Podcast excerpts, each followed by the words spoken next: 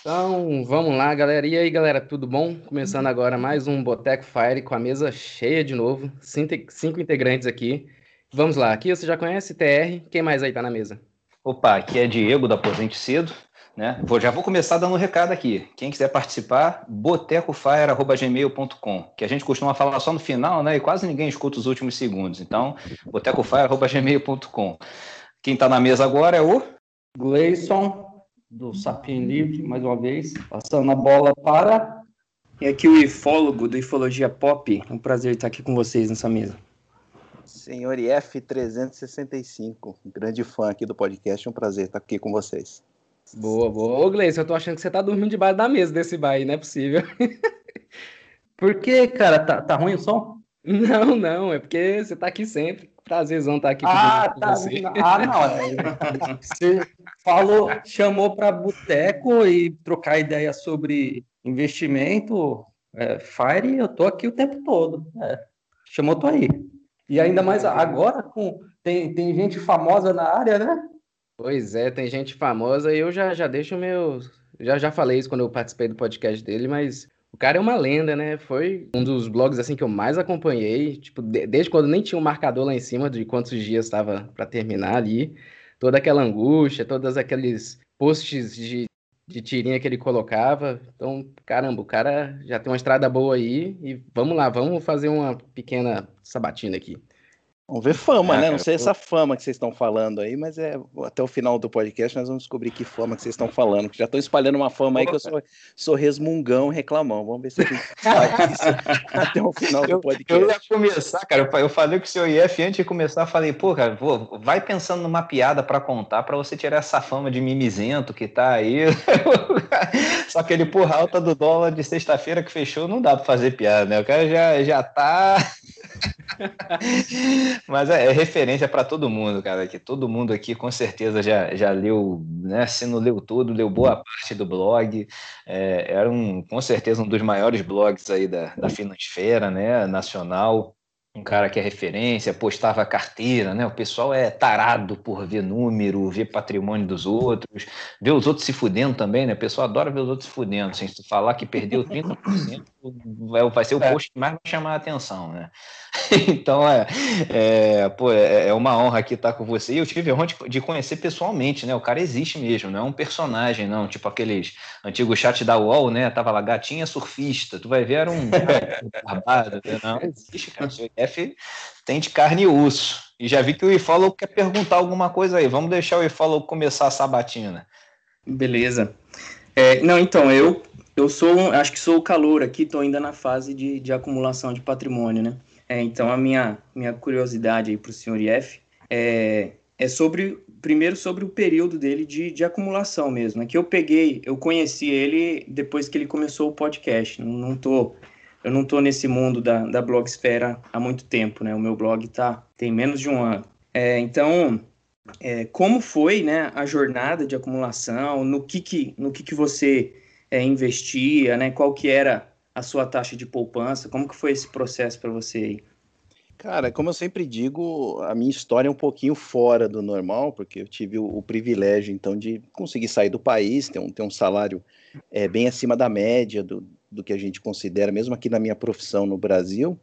Uh, então, essa fase de acumulação que a gente fala tanto aí, que obviamente dura, sei lá, 10, 15, até 20 anos para alguns, foi uma coisa uhum. muito rápida no, no meu caso. Então, Uh, é difícil eu falar assim como é que foi, porque foi realmente, se eu for contar desde a época que eu decidi, pô, eu vou parar de trabalhar, vou começar a uhum. viver de renda, é, isso aí durou para mim é, só cinco anos, vamos, vamos dizer assim. Então, apesar de eu já vir criando um patrimônio antes disso, mas com sangue nos olhos, igual o pessoal fala, uhum. agora eu quero juntar para parar com esse objetivo, é, durou muito pouco tempo comparado com, com o que seria o normal, vamos dizer assim mas o, o, como foi curto, mas foi intenso. Então, conforme a gente vai vendo a linha de chegada, vai dando ainda mais, mais gana, é, mais vontade de chegar lá. Tem momentos altos e baixos, como, como tudo na vida, né?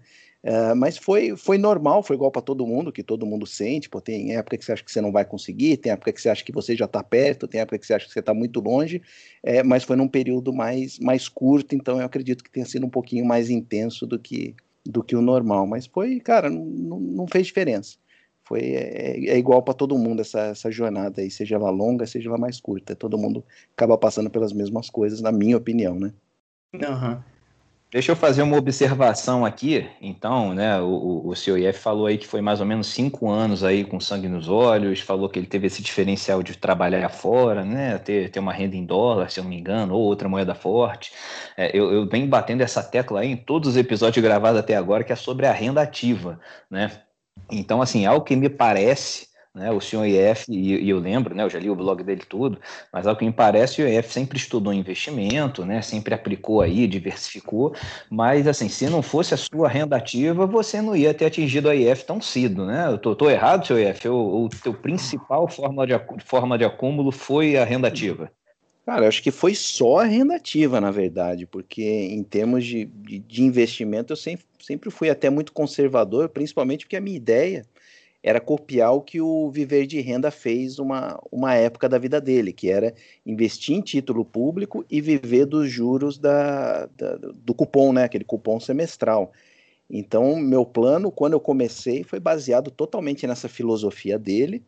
É, então, um crescimento mesmo em, em termos de investimento não aconteceu nessa, nessa época. Foi só no finalzinho que aí eu comecei a sentir o desconforto de ter todos os ovos numa mesma cesta, que hoje parece até loucura, mas na época até fazia sentido para mim, pô, eu vou colocar tudo no, no, investimento mais seguro do mundo, que é título público, e, e vou viver dessa renda tranquilamente por resto da vida. Mas conforme o cenário foi piorando no Brasil, o risco de calote, a gente vendo o que estava acontecendo na Argentina, Venezuela, foi dando medo. Eu falei, cara, não vai dar para manter todos os ovos na mesma cesta. E chegou uma época que 100% dos meus investimentos estavam em título público. E, e, isso, obviamente, não, não vai multiplicar por dois, três, ou então quando você fala até em Bitcoin, é, dez vezes, isso não ia acontecer. Então, realmente foi, foi só em cima realmente da, da renda é, ativa que, que essa independência financeira foi criada. Não, não foi por causa de investimento, não. De, de... Então, aproveitando aí, o senhor F, já que você começou a falar sobre é, investimento e renda fixa, né? É, como é que você está lidando desde quando você atingiu aí a sua independência financeira até hoje e esse cenário atual que a gente tem de pandemia com os seus investimentos aí, com, com é, a estratégia de retirada, tanto agora quanto futura? Como é que você está trabalhando isso aí? Cara, continuo desde que começou, né? Já está fazendo aí uns dois anos e quase dois anos e meio, né? Que eu não, não tenho mais renda ativa. Foi realmente do dia para a noite. Um dia eu larguei o emprego, dia seguinte eu estava vivendo é, em função da minha renda passiva. E aí eu continuo com a mesma filosofia que é viver simplesmente da, da renda que eu tive no mês passado. Então, é, quando eu comecei, quando eu larguei o emprego, estava é, tudo às mil, às mil maravilhas. 2019 foi maravilhoso para o Brasil, para a economia como um todo. A renda dava e sobrava para viver, e, e aí, conforme a coisa foi piorando, principalmente por conta da pandemia, a minha renda começou a despencar. É, e isso para mim não muda nada, no sentido de que eu continuo comprimindo os meus gastos para caber dentro da minha renda do mês anterior. Foi isso que eu fiz no primeiro ano, foi isso que eu fiz no segundo ano. Então, a única diferença é que hoje eu já estou mais ali no limite do que, que eu posso gastar, não está dando para esbanjar. No primeiro ano, pô, eu passei três meses vivendo na Austrália com a renda é, passiva dos investimentos. Dava. Hoje não dá para fazer isso. Se, eu me, se hoje acontecesse uma mágica e abrissem todas as fronteiras, desse para eu ir viajar para uma, uma Europa, Estados Unidos, é, Austrália, no, hoje a renda que eu tenho hoje não, não daria para me manter como eu me mantive no começo da independência financeira. Então, cara, eu me adapto com a renda. Entrou mais dinheiro no mês passado, eu gasto mais. Entrou menos, eu gasto menos. E, aí eu vou levando e vamos ver onde é que isso, isso vai parar, né? Eu estou tentando criar alternativas para gerar um pouco de, de renda em moeda forte para não ficar à mercê do, dessa variação cambial, mas a estratégia mesmo é essa. Entrou mês passado mais dinheiro, eu gasto mais esse mês. Entrou menos, eu gasto menos esse mês e aí eu vou, vou levando. Bacana, né? Legal que você comentou esse negócio. Uma curiosidade rápida só, que tipo, você falou que, que você, o que a renda vier, você se adapta. Se tiver um apocalipse assim de sua renda cair muito, 90% assim, os FI e tudo não quiserem pagar, você consegue viver com padrão, fazer esse downgrade de, de, de padrão assim na sua vida? Tipo, hoje você consegue ir no supermercado e comprar tudo que deseja assim para ter na sua mesa. Você consegue fazer esse, essa mudança drástica? Cara, se for apocalipse, aí a gente começa a ter que pegar uma parte do, do patrimônio e queimar, né? Começar a vender o que, que tem, ver o que está o que está mais valorizado e, e, vender. Eu vejo, vejo por esse lado. Se, se, o dia que a renda não der e a gente realmente precisar de alguma coisa, for uma emergência, ou então for realmente o essencial, aí a gente começa a vender o patrimônio. Fazendo uma conta, cara, daria para viver sei lá, 25 anos, eh, se você só o mínimo, né, começar a ter que tirar o mínimo ali, daria para viver 25 anos, até 30 anos, é, mas aí não chama de viver, eu chamaria de, de sobreviver. Então, sobreviver a um apocalipse daria, mas, cara, largar o emprego também para começar a viver desse jeito, para mim não vale a pena, cara. Se eu ver que realmente a renda não está sendo suficiente a longo prazo, é, o plano não vai dar certo, volta a trabalhar, cara. Eu sempre tive essa, essa flexibilidade. É, tinha muito sonho de morar lá fora, morar num país de primeiro mundo. Se não der, vamos morar no Brasil. Ah, no Brasil não está mais dando porque aconteceu o apocalipse. Vamos voltar a trabalhar. Então é, é a flexibilidade, cara. Não dá para colocar na cabeça que é, esse é o plano e vai dar certo pro resto da vida. Se, se não der, a gente vai, vai se adaptando, chegando ao, ao sacrilégio de voltar a trabalhar, velho, se for o caso. Não, legal, legal. Esse o, os planos são feitos para ser refeitos, né? Manda bala. Ô, senhor Ief, vem cá. É, tem muita gente aí que tá com a impressão, não foi nenhum de, de nós aqui não, tá? Mas poderia ser também. tem, tem, muita gente, cara, que assim que, que, te acompanha há mais tempo, né? E tá e meio que pensa o seguinte, fala, pô, o senhor Ief tá sempre correndo atrás do pote de ouro cara está girando muito a carteira, né? Porque, é, como você mesmo falou, no início, né? Quem seguiu o blog, você estava seguindo estratégia de, de tesouro, né? É, cupom semestral e tudo mais, uma coisa bem conservadora. E aí, do nada, você resolveu, do nada não, né? Você teve seus argumentos, você nunca fez movimentação sem falar o porquê. Mas daí você mudou para FII, né? E concentrado aí em 30%, 40% em FII de shopping, que brasileiro adora shopping, tem a segurança, aquela história toda né, que foi o que mais sofreu com a pandemia. Aí depois que você migrou tudo para a FII, essa, teve aí a crise do corona e tudo mais, agora você está migrando novamente uma boa parte para investimento no exterior. Aí já uma vez no exterior você resolveu falar, pô, vou focar em cripto, em, em Bitcoin, em Cardano, em ADA, blá blá blá. É, o que, que você acha, né? Essas pessoas, esses críticos, observadores, né, estão certos em, em alguma medida, né? Você tem algum recado recado aí para dar para esse pessoal. Primeiro que o dinheiro é teu, tu faz o que você quiser, né? Isso é claro. Mas assim, é, porque você não deixa querendo ou não, né? Eu acho até que pelo que eu te conheci, você não quer, mas você é um influenciador. Né? Tem uma galera lá, especialmente mais antiga, né, que via no site, você botava sua carteira toda. É, tinha muita gente que pegava ideia, balanceava igual, pegava os mesmos fundos. É, o que, que você, o que, que você acha aí dessa, dessa opinião que, que fica circulando aí nessa nossa finansfera? Cara, não sei se passa exatamente essa impressão, é, mas eu acho que não reflete o que eu estou fazendo. O que eu estou fazendo não é correndo atrás do pote de ouro. Na verdade, eu estou com o pote de ouro e espalhando esse ouro em outros lugares. Então, é, não é que eu vendi tudo do tesouro direto e comprei tudo FI. Aí eu vendi tudo FI e coloquei em outro lugar. Vendi desse outro lugar no exterior e coloquei tudo em cripto. Na verdade, o que eu estou fazendo é espalhando. Conforme eu vou me sentindo é, desconfortável em ter uma concentração muito grande num, num ativo em específico, eu vou lá e, e acho uma alternativa. Eu achei que estava muito concentrado em tesouro é, IPCA. Aí eu falei, pô, preciso criar uma alternativa. Não fui lá e vendi todo o tesouro IPCA. Eu fui lá, tirei uma parte e coloquei em FII. Aí espalhei lá em 36 é, fundos imobiliários. Aí eu comecei a ficar desconfortável com a situação do Brasil. Não tirei tudo de FII e mandei para fora. Apesar de eu ter essa vontade, Uh, agora eu acho que não seria o momento, mas ainda tenho essa, essa vontade. Mas então eu não tirei tudo de FI e mandei lá para fora. Eu tirei uma parte e mandei lá para fora. Aí conheci, já tinha um pouco de Bitcoin na época, mas também não tirei tudo que eu tinha lá de fora, de outro lugar, e coloquei em Bitcoin. Na verdade, o que eu estou fazendo é, é espalhando. E eu não, não conheço ninguém, não sei se vocês conhecem, alguém que quebrou porque diversificou. Eu conheço muita gente que quebrou porque concentrou. Então, se me der na louca aqui de montar o blog Viver de Bitcoin, ou seja, tirei tudo e coloquei em Bitcoin e vou viver só de Bitcoin, pode ser que lá na frente eu quebre a cara, mas eu acho bem mais difícil é, isso acontecer conforme eu vou, vou espalhando um pouco mais o meu, o meu patrimônio em outras classes de ativo.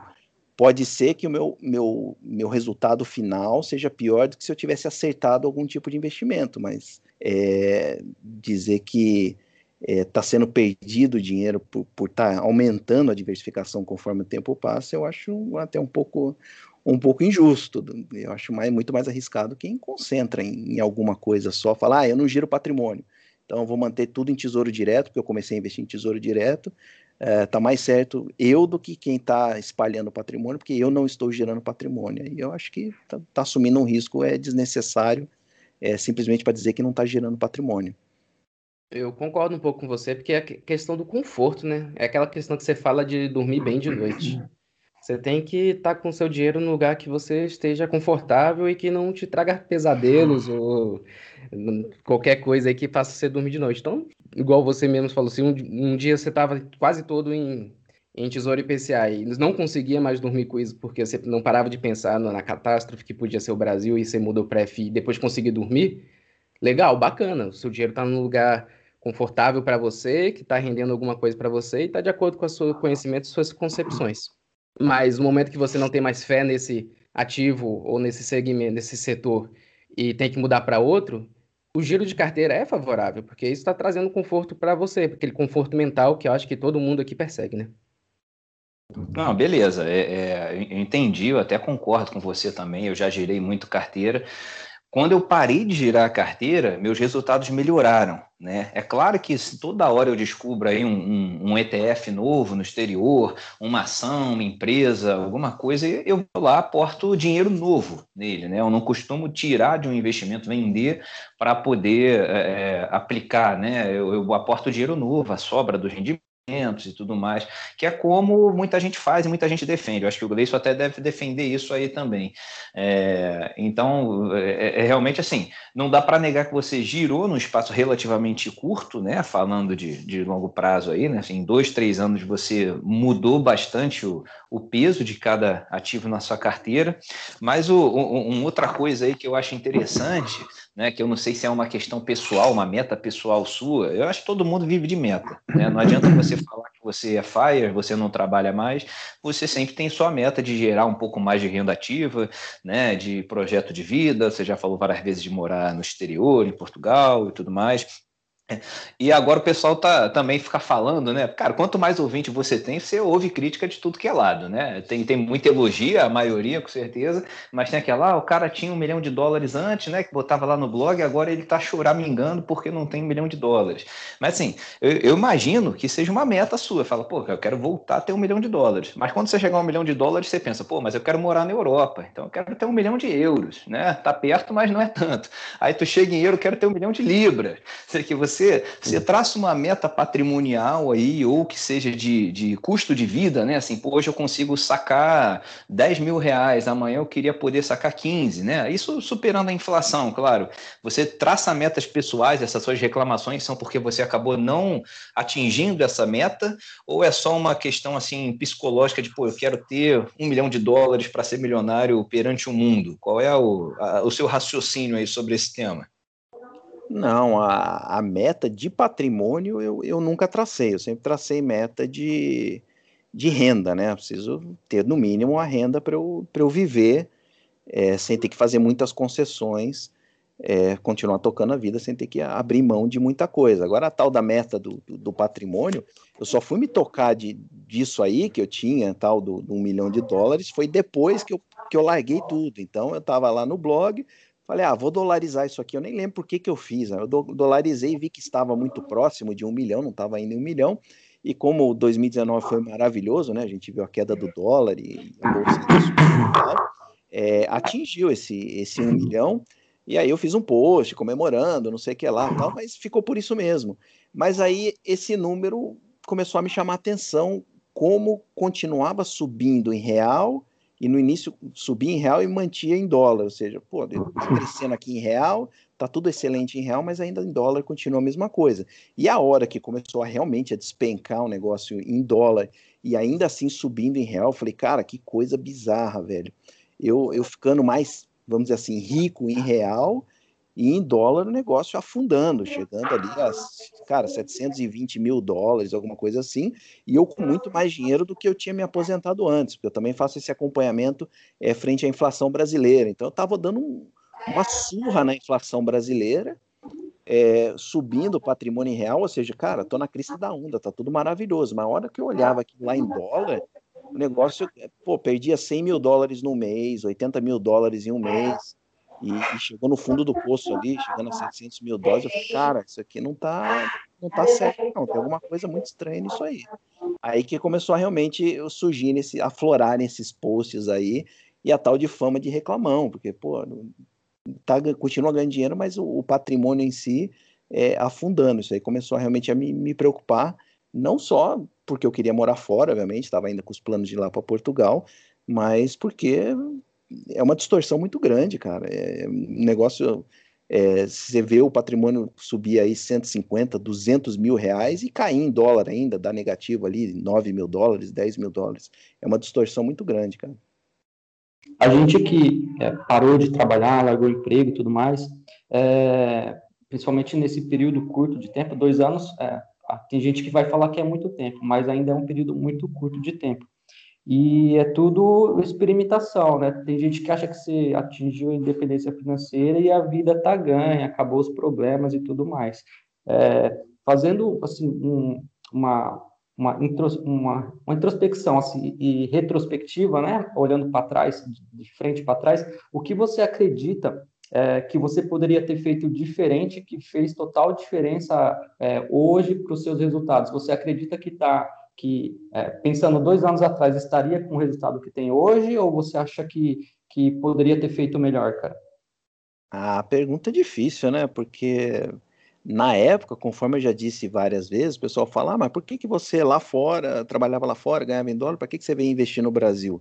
Cara, era outro, outro ambiente, né? A gente estava vendo aí o, o colapso do governo Dilma, o dólar batendo a 4,16 e todo mundo já achando é, absurdo, parecia que estava fazendo o melhor negócio do mundo. Estou ganhando lá fora em dólares, investindo aqui no Brasil e seguindo aquela máxima: vamos comprar quando ninguém quer, porque vai estar tá tudo barato e lá na frente você vai, vai, vai colher os frutos. E, e foi isso que eu fiz, pô. É, o pessoal de falar, ah, não vou investir nos Estados Unidos porque a bolsa tá, tá, tá alta então eu vou, vou, vou investir em outro lugar.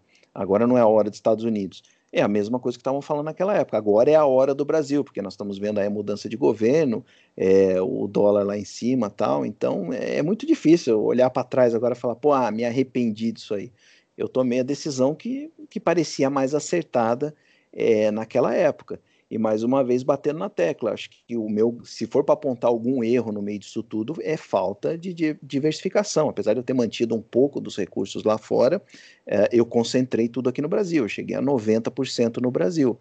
Acho que se fosse para fazer algo diferente, é, seria realmente ter, ter aumentado a diversificação, é, mantendo uma parte maior lá fora, talvez aí 50%, 50%. É, mas não a gente não diversifica porque é ganância. É, o único motivo de não diversificar é ganância, porque ninguém quer ficar passando aperto. Para que, que você quer aumentar o risco é, dos seus investimentos? Você só aumenta porque você acha que vai conseguir ganhar mais. Então é muito difícil conseguir domar essa, essa ganância quando você acha que está fazendo a coisa mais acertada naquele momento. E podia ser que tivesse dado muito certo, de repente essa pandemia não, não tinha batido, é, de repente o governo Bolsonaro seria o melhor governo de todos os tempos, e aí vocês estariam aqui dizendo, pô, o senhor IF é um gênio, ele triplicou o patrimônio dele, está valendo 2 milhões de dólares, porque o Brasil virou uma Suíça, sei lá que diabo. Então podia ter acontecido, mas não, não foi o que aconteceu. Aí hoje é, é mais fácil a gente apontar que poderia ter feito algo diferente. Mas se tivesse dado certo, com certeza essa pergunta não, não estaria sendo feita. É, para tirar um pouco o foco do senhor IF aqui, eu rebato a mesma pergunta para você, Gleison, que você já é, você já é Fire aí é, um pouquinho mais tempo do que o senhor IF, né? O que, que você poderia ter feito, talvez, lá atrás, que mudaria o seu Gleison de hoje? Cara, é engraçado que eu acho que é mais ou menos o mesmo período, dois anos. Inclusive, acho que foi no mês de, de março mesmo que, que eu larguei o emprego. E pensando de forma retrospectiva, hoje eu sou 100% investido em Brasil, não tenho nada fora do país, tirando um pouquinho de de Bitcoin. E como assim o, os meus objetivos é, não são de sair do país ou de morar fora, coisa do tipo, é, eu ainda não percebi, tenho essa percepção, não dolarizei minha carteira, com certeza, ela dolarizada, ela está bem menor do que estava antes, mas em real ela continua crescendo. Então eu não tenho essa percepção de perda aí que o, que o senhor F fala, porque ele fez essa conversão, né? É igual quando a gente viaja para fora do país e começa a fazer conversão do, do hot dog e começa a ficar caro para caramba. Mas eu não, não fiz essa conversão, então, tipo, eu não tenho, para mim, é, eu penso que eu fiz tudo certo e tenho dado muita sorte, considerando o cenário atual, que teoricamente é o pior cenário do mundo para você virar é, a chavinha, né? Você, a gente está no meio de uma pandemia global já há um bom tempo com crise econômica no país e uma insegurança danada. Mas apesar de tudo isso, minha carteira tem crescido e os meus rendimentos passivos também têm crescido. Então, é, pensando de forma retrospectiva, eu acho que é, o maior erro que eu cometi seria até antes de, de, de ter tomado a decisão de largar a empresa, que era o de focar mais em renda, em ganhar mais dinheiro, porque eu fui um dos caras aí que o, o Diego critica, costuma fazer uma, uma boa crítica, né, positiva aí, de focar na renda, de ganhar mais grana. Eu nunca fui um cara muito bom de ganhar dinheiro.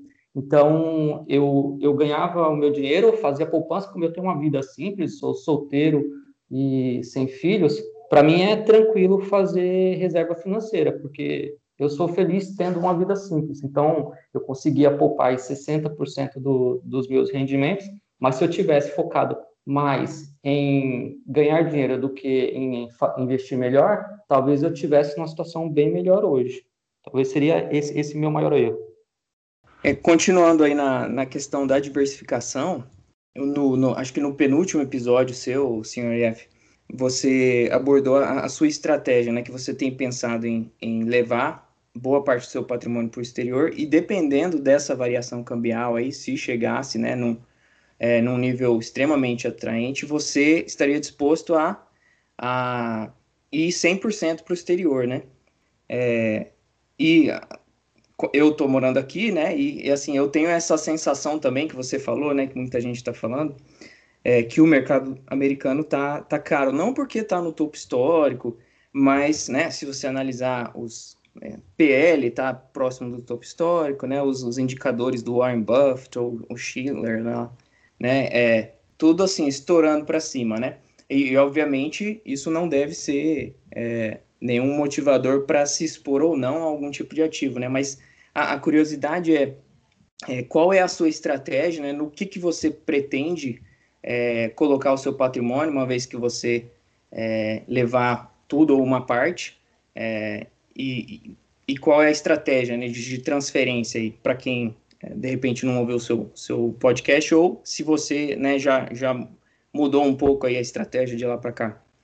Não, na verdade, o, o, que eu falei no podcast é se, se o Brasil realmente voltasse a, a dar certo, então com essa alta de juros o, o dólar é, desse uma boa recuada, essa seria realmente uma, uma segunda oportunidade é, de, eu me, de eu me tirar dessa situação que eu mesmo me coloquei, que é ficar à mercê é, dos altos e baixos do, do, do nosso país. É uma, uma situação bastante desconfortável, é, principalmente quando você tem essa ligação é, com o exterior. O Gleison disse que não, não tem essa ligação, não se vê morando fora tal, é, então ele não, não sente isso. Eu, como já tenho uma aspiração ainda de, de morar fora, uma, uma é, família morando fora tal, eu não consigo tirar esse olho do exterior. Talvez se eu tivesse conseguido olhar só para o Brasil, eu estaria hoje me sentindo a pessoa mais bem sucedida do mundo, porque se eu olhar o patrimônio hoje de quando eu comecei é, com esse negócio de independência financeira e hoje, está muito maior, ou seja, eu não trabalho, o patrimônio cresceu absurdamente, então está tudo certo. Porém, tem esse, esse detalhe é, de você olhar para o exterior.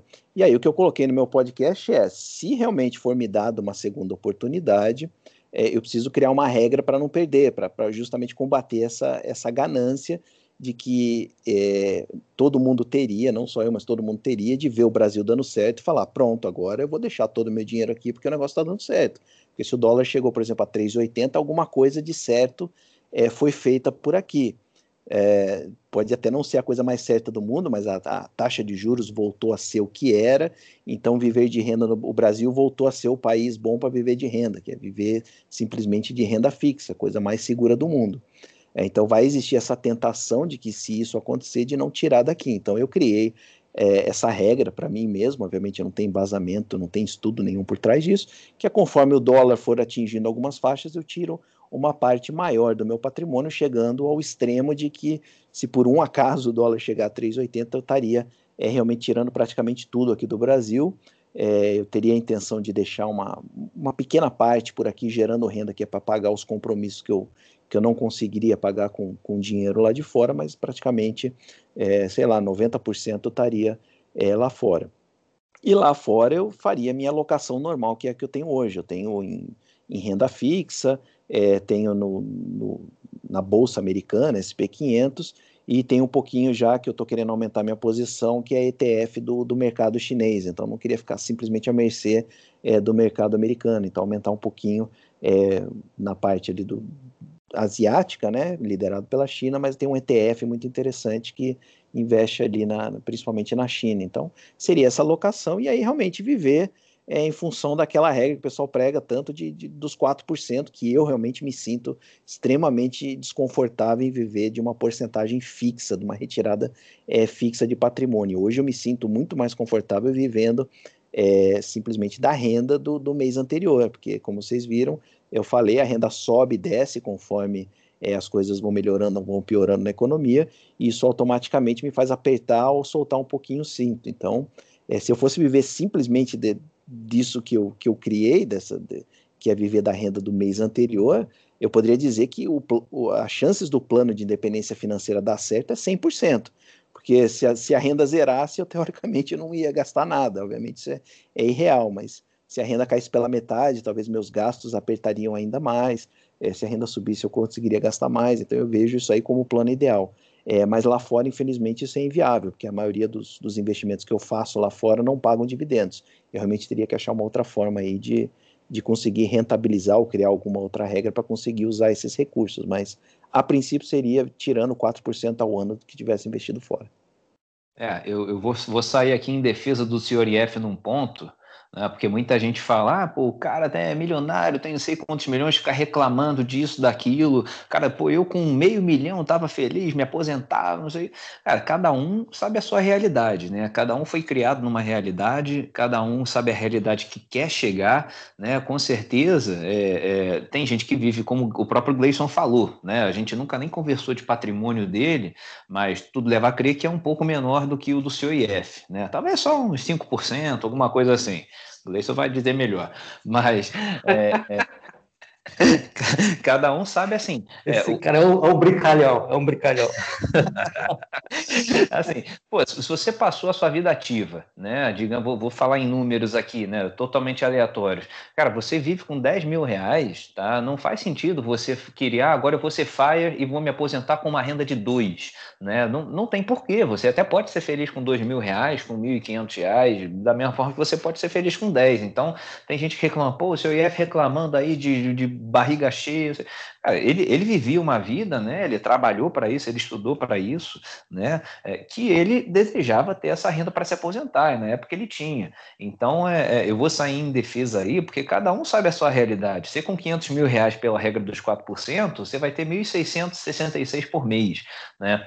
Eu não ficaria confortável com essa renda, mas de repente quem está ouvindo aí está lá em Juazeiro do Norte, alguma cidade do interior com, com baixo custo de vida e consegue viver bem com isso, tendo uma casa própria, vai no mercado, compra tudo que quer e pronto, está resolvido. Então, é, é, cada um sabe sua realidade, então antes de, de, sair criticando, né, é importante você falar, pô, o cara é aqueles white people problems, né? não, é, não, é, não é isso, cara. Assim, cada um, claro que tem problemas graves, o cara que não tem dinheiro para comer, não tem dinheiro para um tratamento de saúde, é claro que existem problemas maiores para quem tem menos dinheiro e menos renda, né? mas quem tem mais dinheiro e mais renda não deixa de ter problemas, suas preocupações e manter esse estilo de vida que quer. Tá? É, e outro ponto também que eu queria falar é essa flexibilidade que o seu IF falou, né? Ah, a renda diminuiu, eu baixo padrão, a renda subiu, eu consigo é, subir, né? É até onde eu, eu sei, né? Mora ele e a esposa. Né? São duas pessoas adultas que têm a sua flexibilidade e, e dialogam muito bem sobre isso. Tem gente que não consegue ter essa flexibilidade. Às vezes, uma família com filho, numa escola particular, não tem como ele flexibilizar a mensalidade da escola, não tem como ele flexibilizar a comida dos filhos, o, o cursinho disso ou daquilo. Tá? Então, é, é, o seu IF flexibiliza na Páscoa dele semana que vem, ele vai comprar um ovo de Páscoa da garota e não o Lindt. Né? Essa é uma flexibilidade dele. Agora, nem todo mundo consegue ter. Então, a depender do seu plano de vida né, e seu plano FIRE, não dá para você. O próprio ifólogo também já falou aí que ele tem, tem filha né, também. Não é tão. Não é, é muito menos fácil você flexibilizar quando você tem dependentes, custos fixos maiores, né? E mais uma boca para alimentar. Então, só só estou fazendo esse parênteses aí, não, não, não é pergunta para ninguém mesmo, não. Não, muito bom, Diego. Parênteses bem relevante. Mas mudando um pouquinho de assunto, já que o seu IF tocou ali na regra dos 4%, que foi um assunto debatido essa semana, né? Porque, teoricamente, aqui, se a gente não segue a regra dos 4%, a gente não é Fire. Não estou entendendo isso. Porque tá com boteco Fire, todo mundo aqui tá tal de querer Fire, mas uma influência aí no mercado falou que tem que ter as regras do 4%. Para quem não tá entendendo mais ou menos o, é, o assunto que eu tô entrando, é, um desses influenciadores de YouTube botou a estratégia dele versus a estratégia de Fire, do movimento Fire, que é basicamente ele resumiu aos 4% e, renda, e aportar tudo em renda fixa. E aí teve algumas discussões que veio até o que o senhor IF brincou aqui no começo sobre a religião Fire, que não sei o quê. O ifólogo, ele defendeu muito bem esse ponto. Como é que foi essa coisa aí, ifólogo? É, pois é. Inclusive, eu, eu gosto muito de, desse influencer, porque eu, eu comecei a minha jornada em 2017 com aquela visão de, de especulação, né? De ganhar com trade e tal. E ele foi uma das pessoas que me é, tirou, me ajudou a tirar isso da cabeça, né? A focar nesse, nessa ideia mais de, de buy and hold raiz e tal. Ele tem uma estratégia de stock picking, né? Viver do dividendo e tal. O que não, não é nada de, de, de novo, né? Faltou ele pesquisar um pouco, né? E, e, e entender o que, que o, o movimento FIRE realmente é. Um o pouco primeiro... você tá sendo modesto, meu cara. Um pouco tá... Se ele tivesse pesquisado um pouquinho melhor, não, não, não existe nenhuma teoria específica, nada exclusivo, né? É apenas a ideia de, de não depender de renda ativa o mais rápido possível, né? Como você vai chegar nisso, né? O que, que você vai fazer quando você chegar lá, se vai parar de trabalhar ou não, né? É, se você vai investir por meio de indexação, se vai adotar a regra dos 4%, ou se vai viver de dividendo, se vai fazer stock picking, né? É, tudo depende de cada um, né?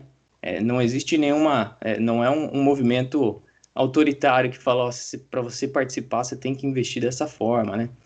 Então, esse é o, é o, primeiro ponto, né? Não é, não é uma teoria, é apenas uma ideia de, é, de buscar a independência e, e, não depender da sua renda ativa o mais rápido possível. Depois que é, não, não existe nenhuma regra oficial de, de investimento, né? Como eu falei, aqui nos Estados Unidos, inclusive, é, acho que por questão do, do juro muito baixo, né? Os juros de, de, de imóvel, cara, de financiamento de imóvel é tudo assim, abaixo da inflação praticamente. Tem, tem uma, uma série de, de outras estratégias, né? Que as pessoas que se reconhecem como integrantes do movimento FIRE adotam.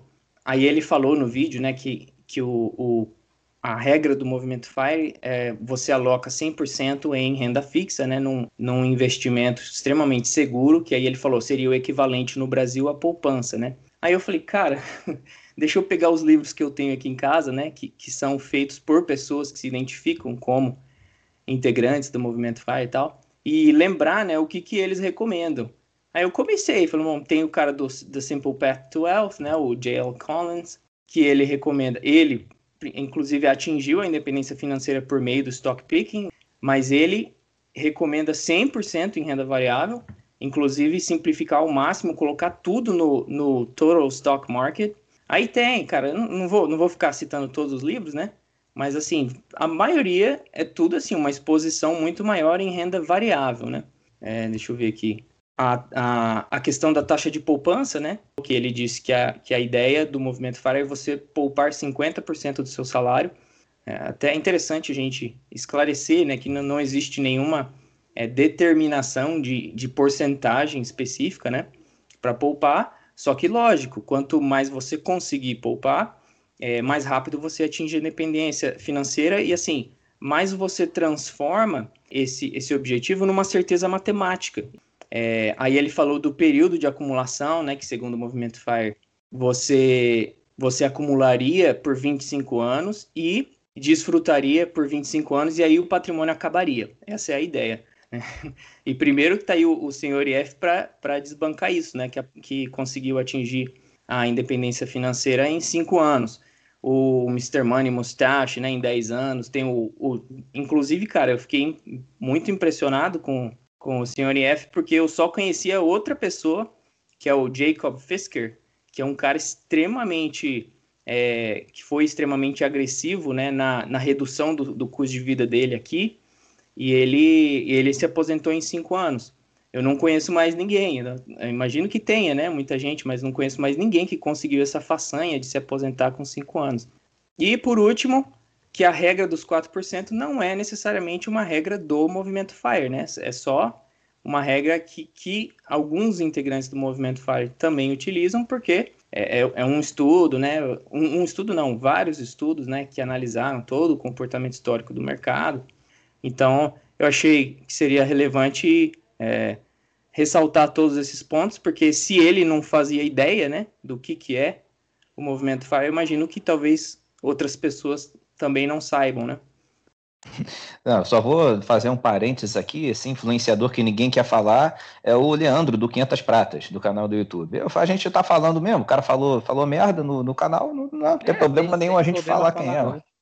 Ué, ué, tem que, o cara falou bobagem, não tem problema, todo mundo erra, né? Todo mundo acerta de vez em quando. Então, tô, tô aqui só, só botando o cara aqui na, na roda, não custa nada, né? Agora, é, é até perguntar aí pro, pro senhor IF também, é uma pergunta que a gente, eu sempre gosto de saber, né? Porque, pô, cada dia, essa semana mesmo, eu descobri dois canais no YouTube excelentes. Um sobre, sobre finanças também, o outro que é assuntos gerais aí, o cara faz uns documentários muito bem produzidos. É, o, o seu IF, vem cá, fala aí uns, uns três ou quatro canais do YouTube, blog, podcast, alguma coisa que você acompanha e que talvez nem todo mundo saiba. Dá uma dica aí pra gente aí de como é que você absorve conteúdo. Bom, estudo hoje virou, virou vídeo de YouTube, né? Quando eu falo vou estudar um, um investimento específico é porque eu vou assistir vídeo pra caramba de YouTube e eu não fujo a regra, não. Eu, como tô nessa onda de acompanhando aí criptoativos tal, fico assistindo um monte de vídeo de criptoativo, tem uns que faz análise gráfica, outro que, sei lá, estuda série histórica tal, então eu acabo assistindo aí é, bastante vídeo disso. Então varia muito é, em função do que, do, do que eu tô de olho é, naquele momento. Inclusive o, o tal do, do, do, Leandro Cabral do, do 500 Pratas lá, que, que, que, eu acabei assistindo esse vídeo que tá, tá todo mundo comentando. E sabe o que mais me surpreendeu? Que eu acho que ele é o cara mais fire entre todo mundo que está aqui hoje no boteco. Ele coloca em prática, é, ele está vivendo aparentemente num sítio, então ele vive de forma bastante modesta.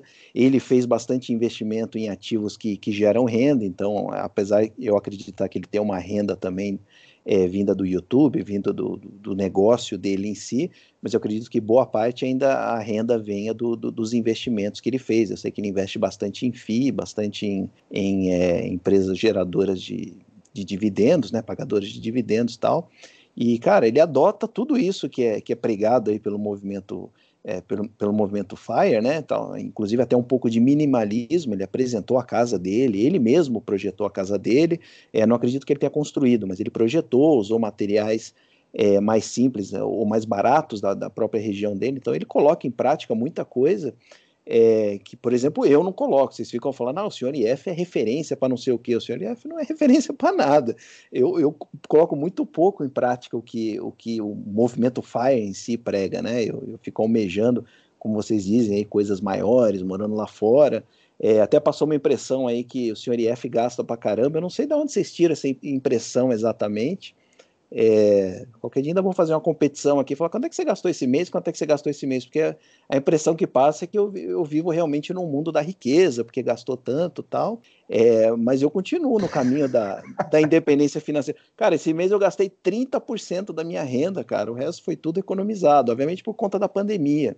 É, mas por quê? Porque hoje eu, porque eu não quero gastar, porque eu estou fazendo economia, não, porque no que eu quero gastar, eu não estou conseguindo. Hoje é como se, eu não sei se alguém sonha aqui em ter um, um carro mais caro, ter um barco, alguma coisa, Uh, então isso custa caro. A coisa mais cara que eu comprei, que eu, que eu mais queria na vida é ter liberdade. Então eu comprei essa liberdade através da, da independência financeira. E infelizmente é uma coisa que eu não estou podendo usar. Então é como se alguém sonhou em comprar um barco a vida inteira e agora não pode, não tem água para poder para poder brincar com o barquinho dele. Eu estou nessa aí. Eu, eu, eu queria todo o tempo do mundo para poder realmente viajar. Eu tive muita oportunidade de viajar, é, mas a trabalho. Então não, vi nada do, praticamente não, não conheci quase nada do que eu, do que eu tive nos lugares que eu tive oportunidade de ir.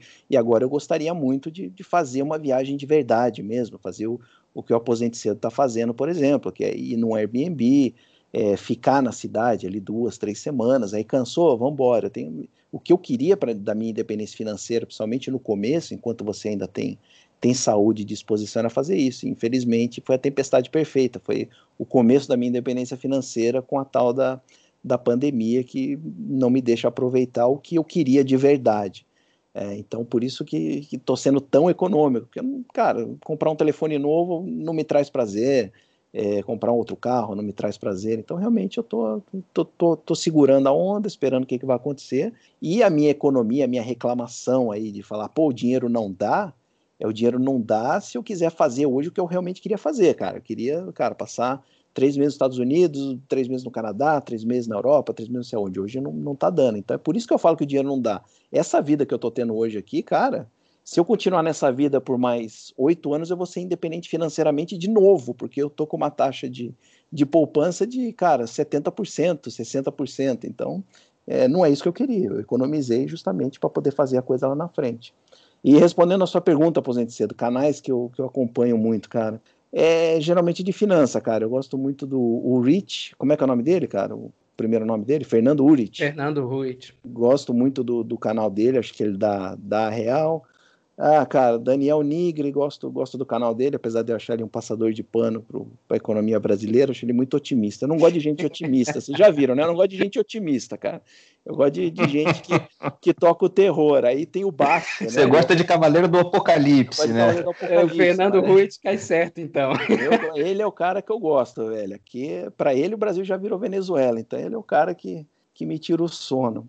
E, e, cara, eu sou muito podcast, a maior parte é tudo, tudo podcast, cara. Muito podcast estrangeiro ainda, apesar de, de a gente só passar raiva, né? Porque, cara, eles pregam umas coisas lá fora que é simplesmente impossível para a nossa realidade aqui, aqui do Brasil.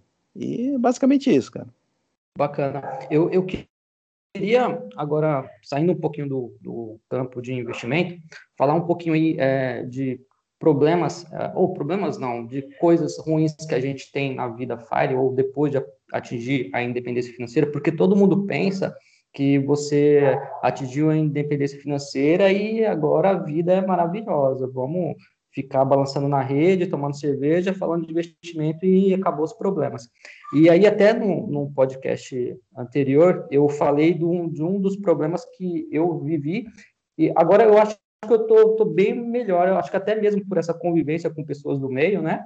Os amigos ajudam muito, que foi quando eu larguei o emprego, é, eu tive uma percepção de perda de identidade, porque eu, eu tinha uma profissão e eu vivia aquela profissão como minha vida, os meus amigos de trabalho eram as pessoas que eu convivia. E, querendo ou não, a gente acaba tendo essa perda de identidade. E eu queria saber se você passou por algum, alguma, algum problema, alguma questão nesse sentido, ou qual foi o, o, o lado ruim da, da independência financeira e da, de largar o emprego que você, você sentiu. Você é o senhor IF. Sou eu? Isso, isso, é senhor ah, IF. Pergunta pra mim, tá. Cara, velho, se tiver, tá difícil achar, viu? Lado ruim mesmo, não eu acho que eu não saí frustrado da profissão, então eu cheguei num nível que eu, que até nem imaginava que eu ia chegar, então é, talvez se eu tivesse parado mais cedo ou alguém parar muito cedo, é, talvez possa bater aí uma certa frustração é, de ver o restante aí dos, dos colegas de profissão continuar progredindo e você não, não chegou lá. Então, é, disso eu não sofro muito, às vezes até tem, tem um colega aí que, que andou um pouquinho mais na profissão do que eu, aí fala, putz, se eu tivesse continuado, talvez eu ainda eu chegaria lá.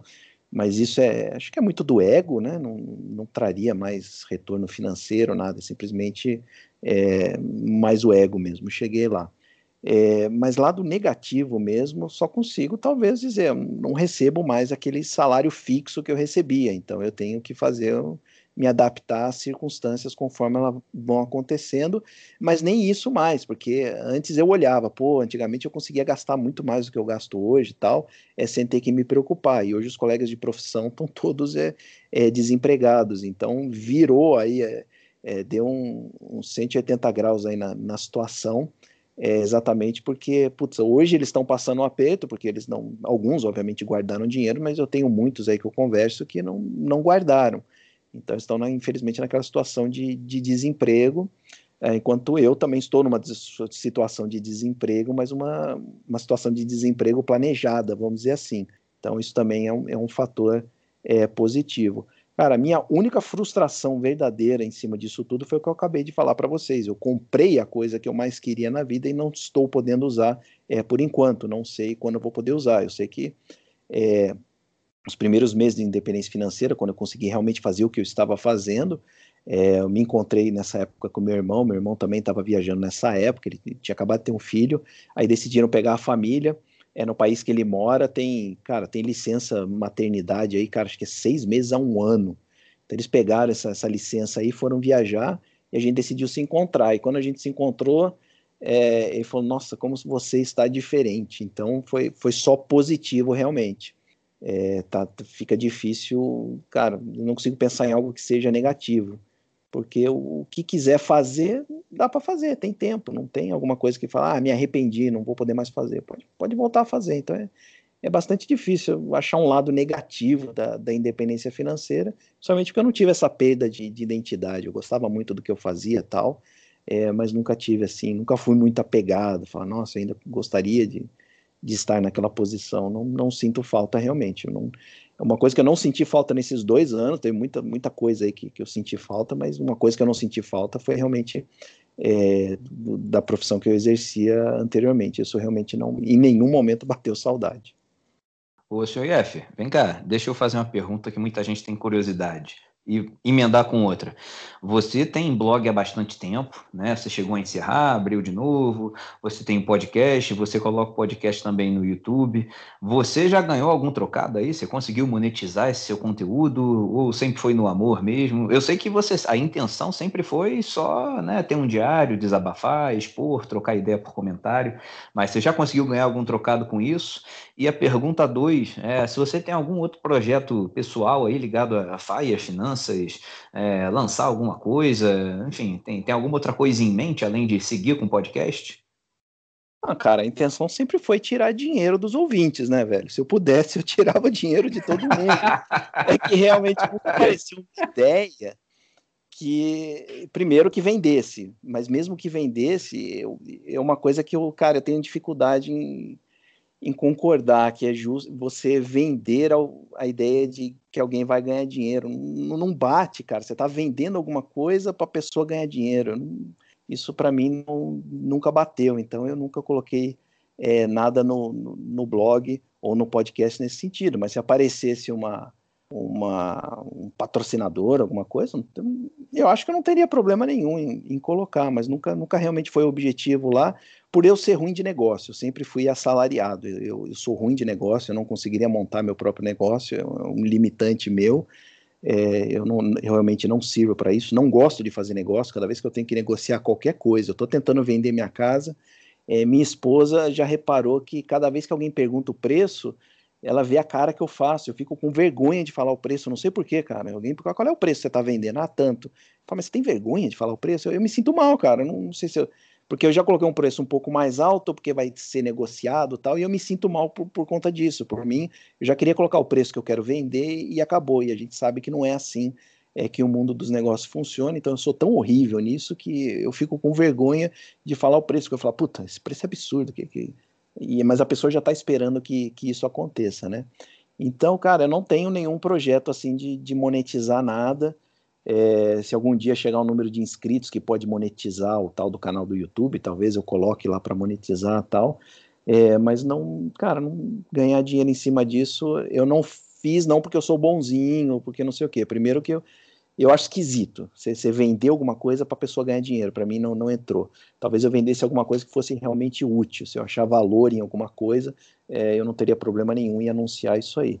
Mas, Mas é, ah. Indiretamente também, nunca surgiu nada assim, beleza, você nunca divulgou produto nenhum, nem nada, patrocinador, mas alguém que te acompanha há um tempo, viu que você fez um trabalho legal na carteira e falou, pô, senhor IF, cara, eu, eu, eu tô perdido, não sei o que fazer com o meu patrimônio aqui, você me dá uma consultoria, uma mentoria, eu te pago tanto, já, já apareceu alguma coisa nesse sentido?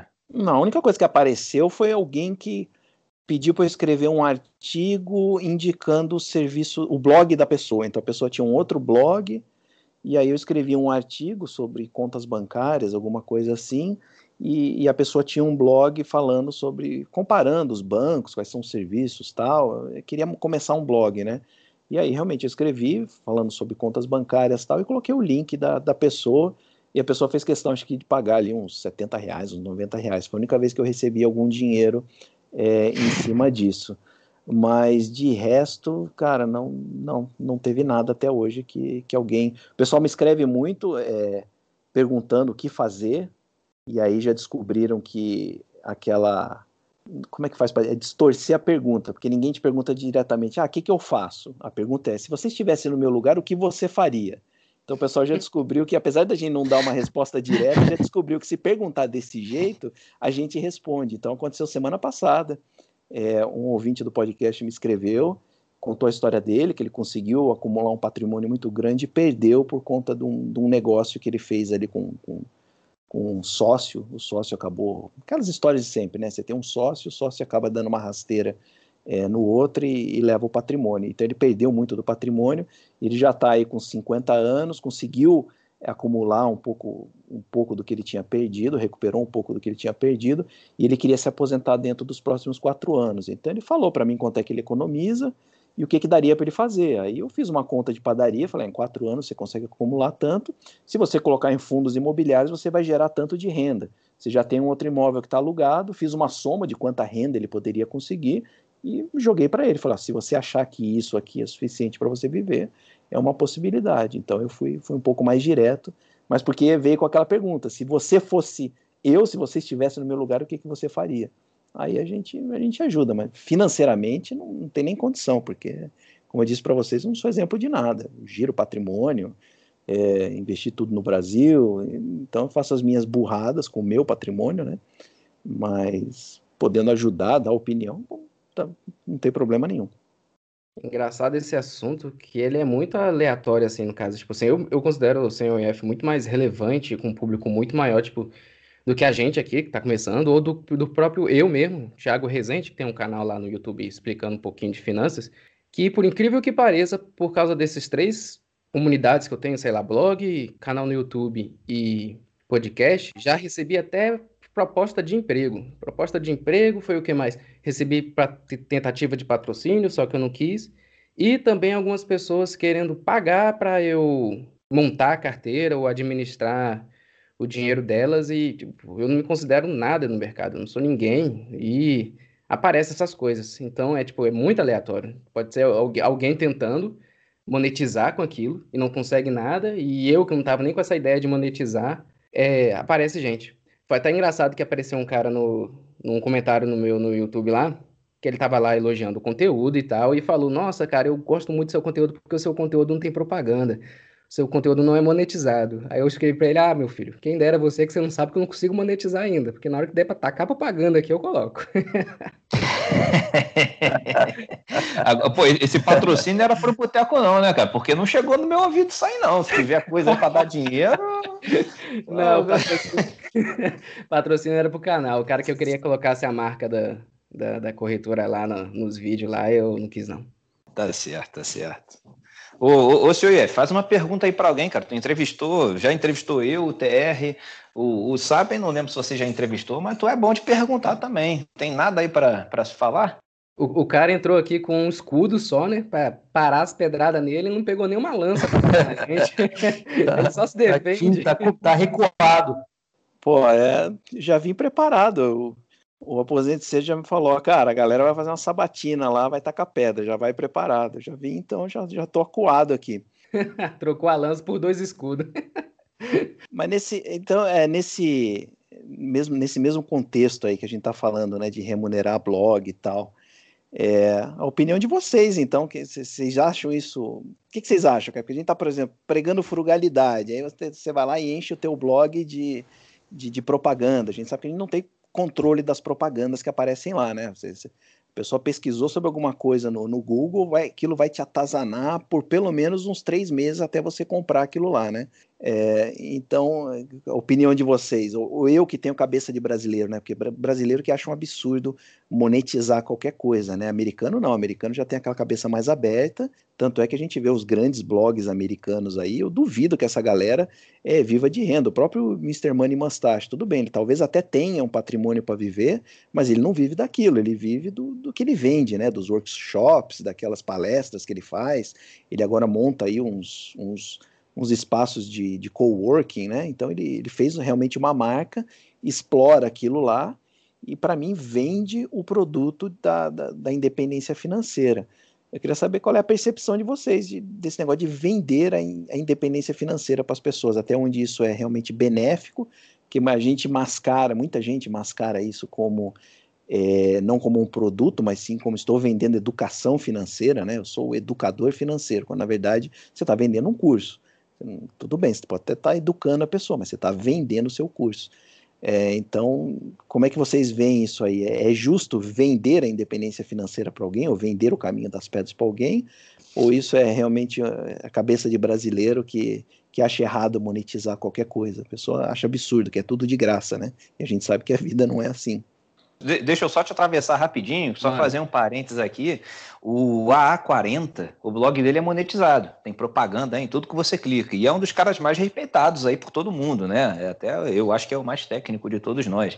Né? É, então, assim, é, o cara é uma referência, todo mundo respeita, né? Só coloca coisa muito bem fundamentada e o blog dele é monetizado desde sempre. Né? Tô dando um exemplo aí, eu, eu acho que monetizar, né? Você cobrar ou mesmo vender o curso não é problema nenhum. É errado a partir do momento que você diz que esse é o único, ou mesmo assim, é o melhor caminho. Não existe melhor caminho, né? Cada um sabe o caminho que faz. Então, quando você é, vende um, um, sonho dizendo que só a sua estratégia que vai dar certo, ou ela é a melhor para dar certo mais rápido, para você acumular mais dinheiro, e mesmo usando, e, e, ainda por cima, às vezes, denegrindo outra estratégia, né? Como foi esse vídeo aí do, do 500 Pratas, falando, ah, o movimento Fire não presta, só o meu curso aqui, a minha estratégia de 500 Pratas é que você vai ganhar dinheiro. Assim, é, é porque provavelmente ele, ele deve saber, né, se ele pesquisou, que 99% do conteúdo Fire é gratuito né, seja em português ou em inglês. E tem muito conteúdo bom né? Inclusive de todo mundo aqui que está nessa mesa, né? Tem conteúdo muito bom e grátis.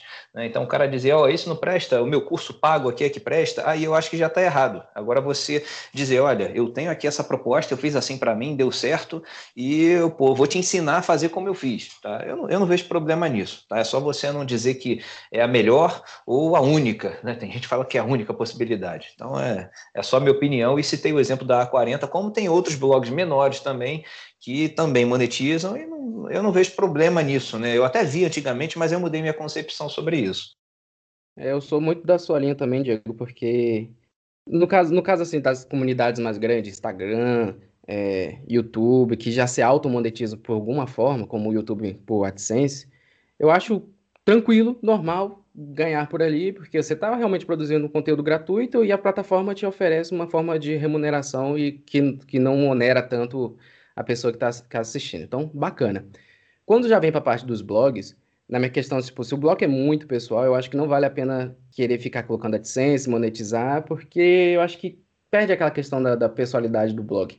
Mas quando ele já é mais técnico, como o da 40, ou ele é maior em público, e você põe uma, um AdSensezinho ali que não atrapalha, aquele pipocando toda hora, aquele pop-up lá, enchendo o saco você apertar o xizinho, não, não, é, ali é chato. Mas agora, se for um negócio discreto na medida, bacana. Que é a mesma coisa que eu penso sobre os cursos que a galera vende. A galera faz um curso sobre como ficar rico, ou como conseguir grana, como atingir o FIRE, mas põe um, um preço muito absurdo às vezes, que não condiz com a realidade do curso ou, do, ou com, com, a, com a própria, o próprio cliente-alvo que ele quer. igual, por exemplo, se, na minha visão, o curso ele é acessível, ele tem um preço ali bacana, baixo, legal. Agora, se ele é exuberante, absurdo, e a pessoa ainda faz o que o Diego falou, fica pregando que aquilo ali é indispensável para sua vida, que é o único, que é o melhor, que você não pode conseguir ter sucesso sem ele, eu acho isso aí muita filha da. Eu acho muito apelar para o marketing, apelar para aquela questão da urgência, que se você não fizer meu curso agora, você vai perder essa janela de oportunidade. Eu não gosto nem um pouco desse tipo de, de marketing. Não, não, ainda tem o seguinte: é, você vê que esses caras se vingam, né? Esses que usam essas estratégias aí meio, meio filha da puta e tudo mais, porque normalmente, se não dá certo para quem comprou o curso, ele fala que foi culpa sua. Fala, ah, não, você que não seguiu a risca o, o, o, o meu aprendizado aqui, você não teve o mindset correto, você estava pensando com negatividade. E tem gente que acaba acreditando nisso mesmo, fala, pô, é mesmo, eu que não me dediquei suficiente, o cara me ensinou direitinho. Então, assim, é, e, e, nunca sobra para o produtor, para o cara que está falando, olha, isso aqui, quem fizer isso vai dar certo, ponto final, acabou. Não existe isso, né? É muita. É, realmente usar essa abordagem é, é brabo. É, e tem muito, muito. Tem, eu vou depois mandar um, um link aí para vocês, os ouvintes quiserem também, manda um e-mail para o botecofire.gmail.com. É, tem um link de um mini documentário desse canal que eu até falei que descobri semana passada, que é justamente sobre isso. O cara liga, pega vários, é tudo americano, né? É, vários desses aí vendedores de sonho com curso de 3 mil dólares, 5 mil dólares, que você vai ficar rico, que blá blá blá. É, cara, ele compara as falas de cada um, é igualzinho, é uma lavagem cerebral para você ficar rico daquela forma e se você não, e se não der certo, a culpa foi sua, porque você não estava pensando adequadamente. É o copyright, né? A maneira que você, os profissionais fazem um texto para que você fique instigado pelo que ele fala, não pare de prestar atenção e ainda compre no final disso tudo. Mas é basicamente isso mesmo que você falou, que se o preço é exorbitante, eu acho que o cara está mais passando a faca do que ajudando. Mas é aquela coisa, né? Tem mercado. Se você fizer aquele marketing agressivo, você consegue gente. E pela lei do mercado ali, o produto vale o que a pessoa está disposta a pagar. Se tem gente comprando, o cara vai continuar, continuar vendendo. Cara, eu acho impressionante como ainda é legal fazer é, anúncios tipo da Empíricos, cara. Quando aquilo bate no meu YouTube, eu falo, cara, eu acho como é que pode ser legal um negócio desse, entendeu? Porque aí eles não são, não é igual a gente aqui, né, cara? A gente não é certificado, não é nada, então não pode falar o que quiser, pode prometer o que quiser, na verdade. Se eu quiser criar o curso aqui do senhor IF, vocês vão tudo ficar milionário, tá aqui, compra o curso. Mas, cara, ali é, é uma empresa, né, cara? Uma empresa regulada, tem órgão regulador por trás tal. Cara, os, os negócios que eles prometem ali, o que eles falam, é, é beira a ilegalidade mesmo e tá tudo certo, né? Você vê que aquilo não para, não para, não para, já tá há anos é, correndo daquele jeito. Eu fico, eu fico impressionado como, como isso ainda é, é aceitável por quem deveria estar tá, tá cuidando desse tipo de coisa, né? Esse é o da Betina? O Empíricos é o da Betina?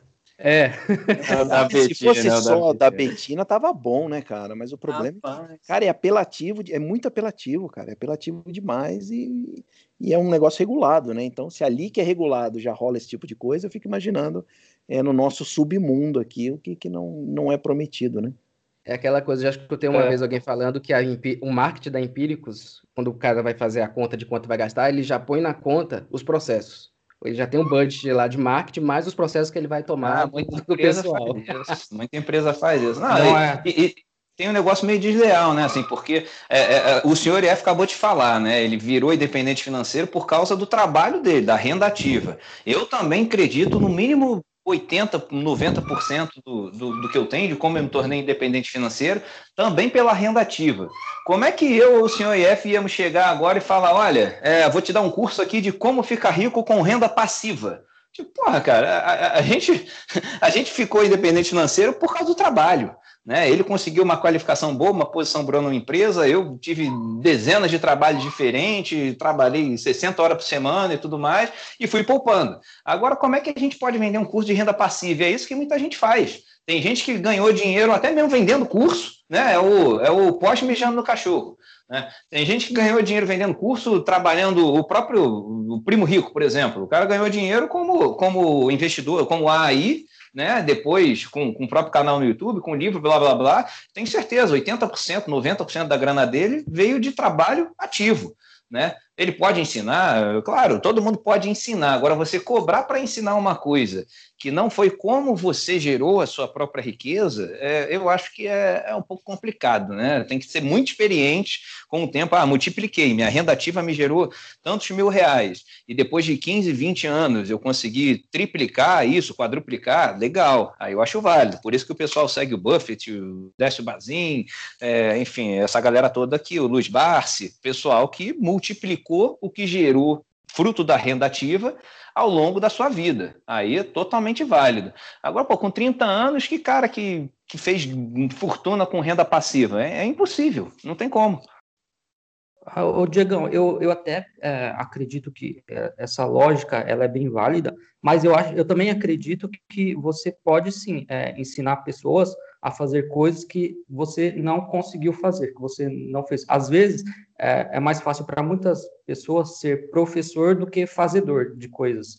Por exemplo, se você pegar até é, esses grandes técnicos, né, tipo o Tite, o Bernardinho, eles eram profissionais medianos, então eles eram jogadores é, de mediano para baixo e eles cons conseguem, né, tirar a performance do atleta ao máximo. Então, é, esse aspecto de você só poder é, ensinar, vender um curso, se você realizou aquilo, eu acho que é, talvez seja um pouco, sei lá, demais. É, é claro que se você tiver a chancela de é, vou ensinar a subir o Everest porque eu já subi o Everest dez vezes. É, com certeza você vai ter muito mais é, é, gente te olhando porque você realizou aquilo. Mas se você conseguiu fazer 10 pessoas subir o Everest sem você ter subido, porque você é, estudou afinco como fazer isso e conseguiu é, passar para os seus alunos é, a, metodologia correta de fazer e de realizar essas coisas, é válido também, cara. É, assim, meu blog, eu nunca pensei, quando eu comecei a escrever, é, pensei em remunerar ele. Mas conforme eu fui escrevendo e conforme a gente vai conversando sobre investimento com pessoas, elas automaticamente começam a te procurar. E, e aí você acaba tendo uma responsabilidade muito grande em aconselhar essas pessoas. E aí eu até procurei fazer curso de planejamento financeiro para orientar essas pessoas, até amigo pessoal, gente próxima, e também as pessoas que vêm é, por comentário de blog, de, de, internet. E eu nunca remunerei é, é, esse, esse meu conhecimento, porque eu nunca entendi que eu era um especialista, um realizador, como você falou. Mas você, eu, todo mundo que está aqui falando, até mesmo quem está ouvindo a gente, é especialista para a maioria de 90% da população. Então, se tem um cara que não sabe absolutamente de nada, e eu que não tenho certificação, CNPI, CFP, eu com certeza consigo pegar um cara do zero e fazer um cara ficar bom para investir e até atingir a independência financeira. E isso tem um custo, tem, tem um, um valor agregado nesse, nesse, nesse processo, que se eu empacotar num curso, eu consigo vender, agregar para essa pessoa e resolver um problema. Então, acho que muito dessa mentalidade que a gente tem de não vender um, um, um curso, é, remunerar o blog, é por conta de a gente acreditar que a gente não realizou o suficiente para ensinar uma pessoa. Mas tem muita gente que não tem o conhecimento que a gente tem e gostaria de ter. E se a gente puder é, receber alguma coisa por isso, eu acho que é bacana, cara. Eu não, não vejo não vejo problema nisso, não.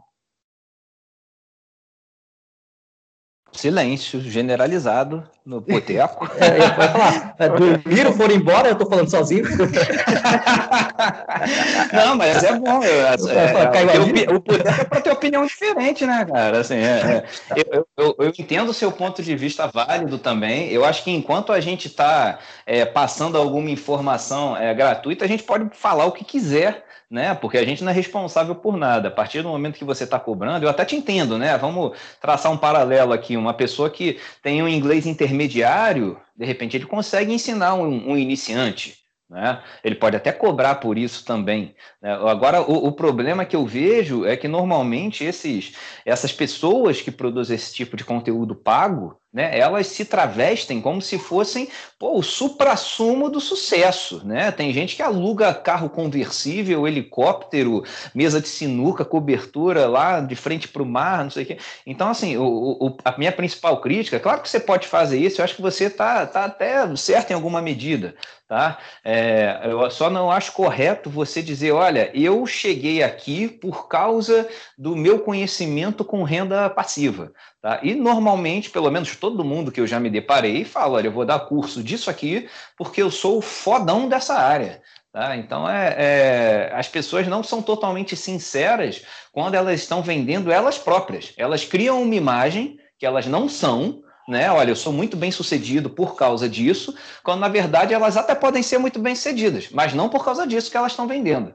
Tá? Então, assim, é, é, vou até retificar minha crítica em cima do que você falou, mas é válido sim, cara. Cada um, cada um sabe o que faz, sabe o que vende, compra quem quer também.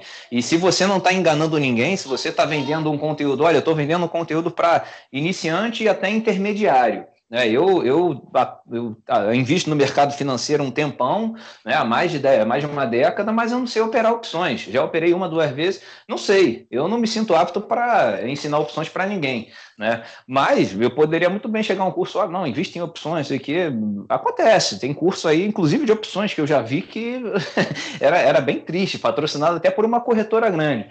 Então é, é, é, isso. Eu acho que você tem que ser honesto em quem você é, o, o que, que você está vendendo e qual o nível que você está vendendo. Tá? Se você realmente não for um cara muito bom naquilo que você pode ser, tem todo, tem todo direito. É, é isso, aí dá muito pano para manga, né? Cara, acho que ensinar investimento, o grande problema de você querer ensinar investimento é que tudo que você pode fazer é, é mostrar, olha, eu fiz isso e o resultado que eu obtive foi esse, daria, daria para colocar isso, vamos dizer, num curso, numa palestra.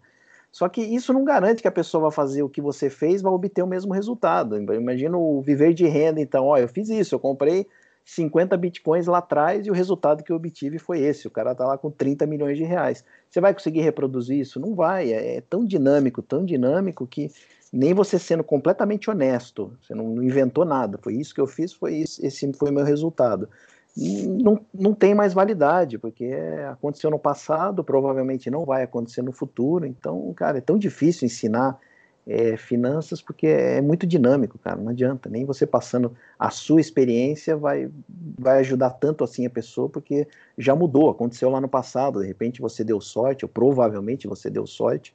Eu sou muito assim de, cara, investimento é, é muita sorte, cara. Você tem você deu sorte naquele momento e, aí entrou no barco certo, aquele barco deu certo. Porque se fosse tão fácil assim, fosse só realmente estudo, as pessoas mais inteligentes do mundo seriam as mais ricas, e não, não é isso que acontece, pelo menos não é o meu caso. Tá, então, então, cara, é, realmente, é, somente eu sou um profissional do marketing, né? Eu tenho MBA pela, pela ESPN e a, a gente aborda muito isso da, da perpetuidade é, do negócio. Então, geralmente a galera faz o marketing apelativo, principalmente o, o da Empíricos, porque é o marketing que vende. Você precisa chamar a atenção da galera de alguma forma. Então, eles usam o marketing mais apelativo do mundo. Agora, é, é, impressionante. Agora, tem uma coisa que eu fico impressionado: como é que se consegue, é, ano após ano, né, é, conseguir vender tanto quanto que eles vendem com esse marketing que a gente sabe que que é mentiroso, né? É foda isso. É, é aquela questão, né? O marketing ele pode ser mentiroso, mas ele é, dá sucesso, ele, ele rende.